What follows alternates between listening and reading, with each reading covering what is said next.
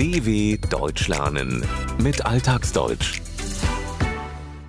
Frauen im Kölner Karneval. Frauen feiern genauso gern und viel Karneval wie Männer. Trotzdem sind die meisten Karnevalsgesellschaften und Traditionschors reine Männerbünde. Nach dem Motto Selbst ist die Frau haben die Damen Abhilfe geschaffen.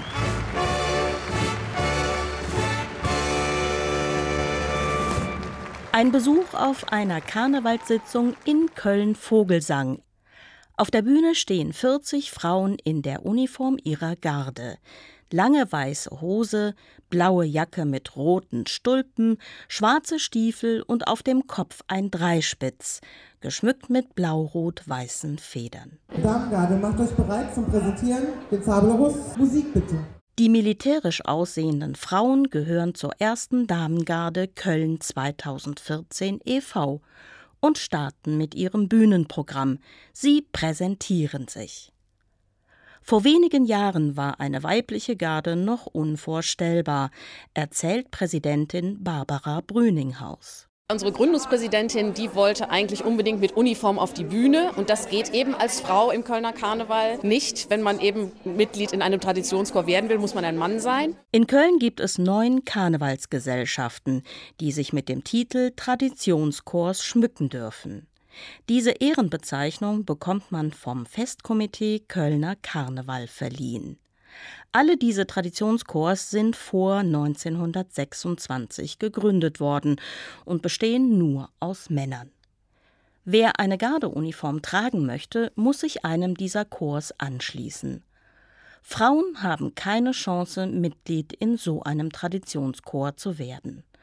Also gründeten sie im Jahr 2014 einfach eine eigene Garde.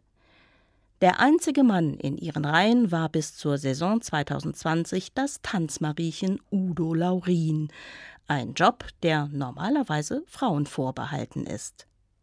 Zum Gender-Thema im Karneval bezieht er klar Position. Mindestens so viele Frauen feiern Karneval wie Männer, also denke ich mal, sollte man auch in Vereinen viel mehr Frauen integrieren und vielleicht das Ganze ein bisschen durchlässiger machen. Zum traditionellen Beginn des Karnevals am 11.11. .11. sind mehr Jeckinnen als Jecken auf den Straßen. Auch an Weiberfastnacht, der Eröffnung des Straßenkarnevals, stellen Frauen die Mehrheit. Sie helfen bei den Vorbereitungen für Karnevalsumzüge und Sitzungen, beim Schneidern der Kostüme und beim Schmücken der Säle. Und trotzdem sind die traditionsreichen Karnevalsgesellschaften in der Millionenstadt reine Männerbünde.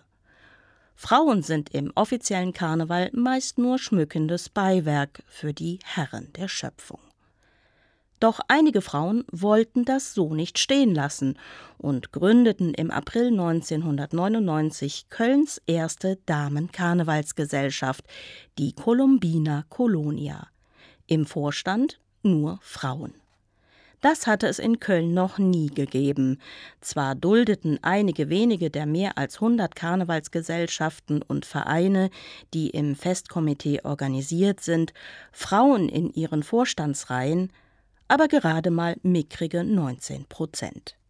Die Hälfte der Vereine hat sogar rein männliche Vorstände.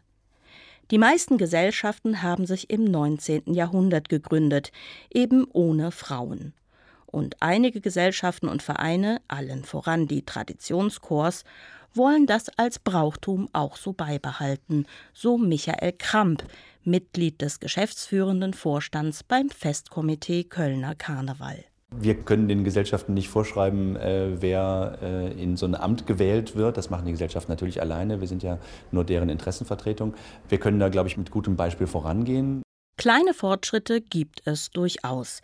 Das Festkomitee ging mit gutem Beispiel voran. Inzwischen gehört eine Frau zum Vorstand.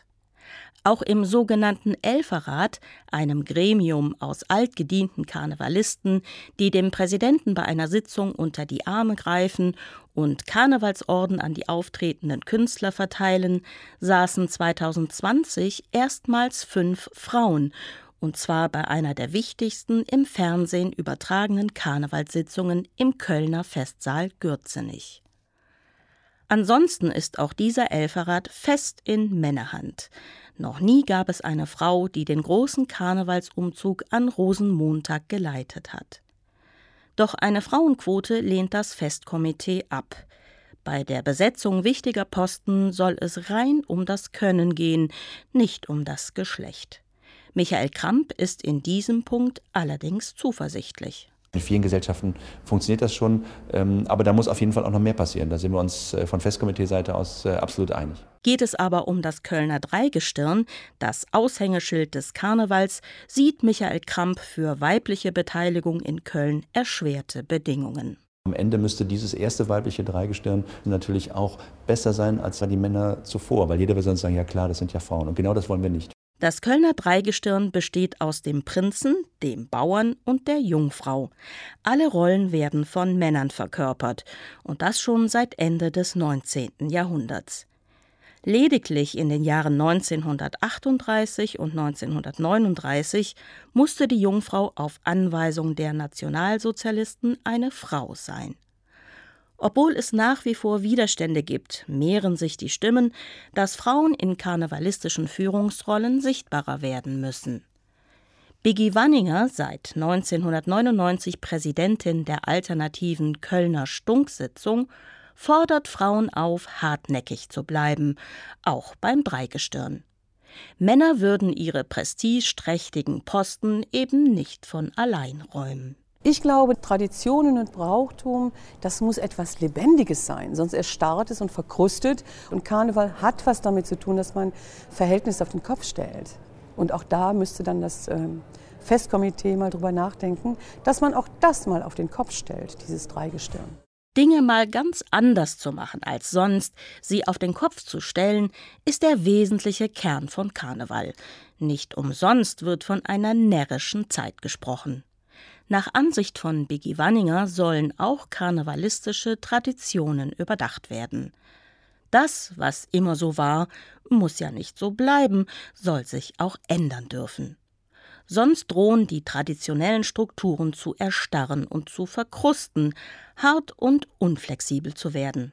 Zurück zur Damengarde in Köln-Vogelsang.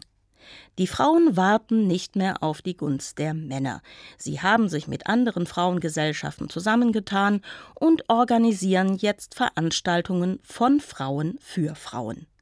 Barbara Brüninghaus. Ich glaube, wir haben das selber in der Hand, dass sich das in der Zukunft noch weiter positiv verändert. Bei ihrer ersten gemeinsamen Sitzung im Januar 2020 stellten die Präsidenten der männlichen Traditionschors den Elferrat.